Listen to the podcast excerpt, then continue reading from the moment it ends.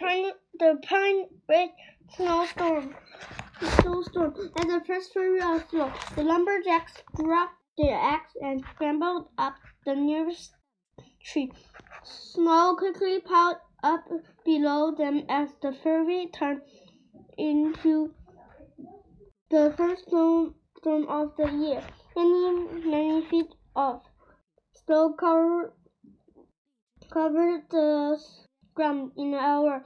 The lumberjacks climbed higher into the treetops as their camp was buried by the snow.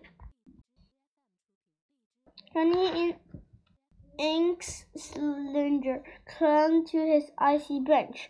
He wished that he had not stepped outside to get some fresh air. Brrr, Johnny shivered. If only Paul Bunyan were here, he said to himself. Paul will rescue us.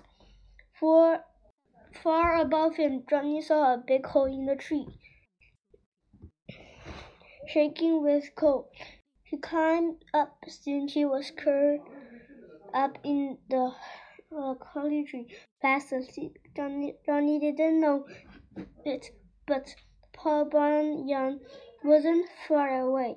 Paul had been away visiting his other logging camps.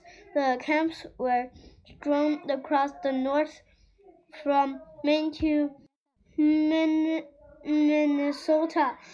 But but now Paul was on his way way back to Pine Ridge. He walked along slowly, talking one miles long step. Suddenly, Paul shivered, and Paul her the collar of his wooden shirt. Woolen shirt. Babe, Paul at Ox, saw the snow first. She tossed her enormous horns, horns and began to trot. Whoa, babe, called Paul. People will think there's an earthquake. The lumberjacks waved their hats and cheered when they saw Paul.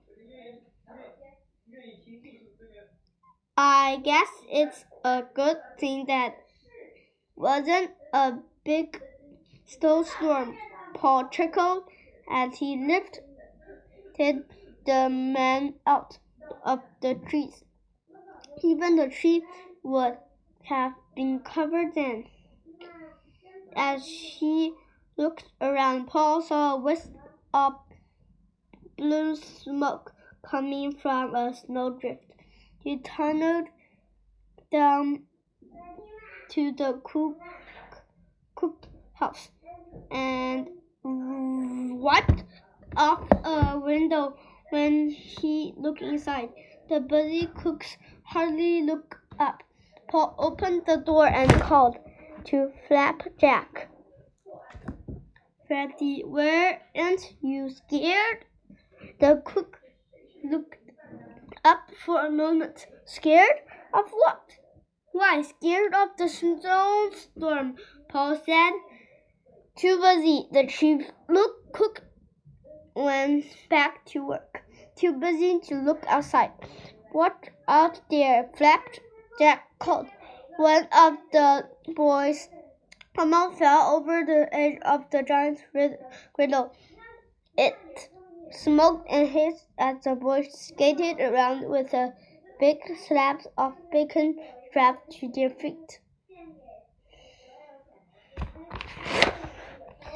Ready with the batter for Paul Bunyan's pancakes? Flapjack said as he waved to the other cooks. They rolled the huge barrel of pancake batter over to the griddle as the batter was piped until until the hot griddle. More cooks stood ready with the snow shovels to turn the pancakes. You were too busy to see the snow, Paul exclaimed as he watched the cooks pipe the batter um, onto the griddle. I had better get busy myself. Paul climbed back to the top of the snowdrift. Get some snowshoes and some more axes, the man axes man. We have promised ten thousand trees to owner of the sawmill. Paul harnessed Babe and dug out some log logging chains. He looped one end of the chain around a treetop and the other end to Babe harness. Poor Babe, he called out. Babe tossed her horns and pulled the tree flew out of the snow like a rabbit out of its hole.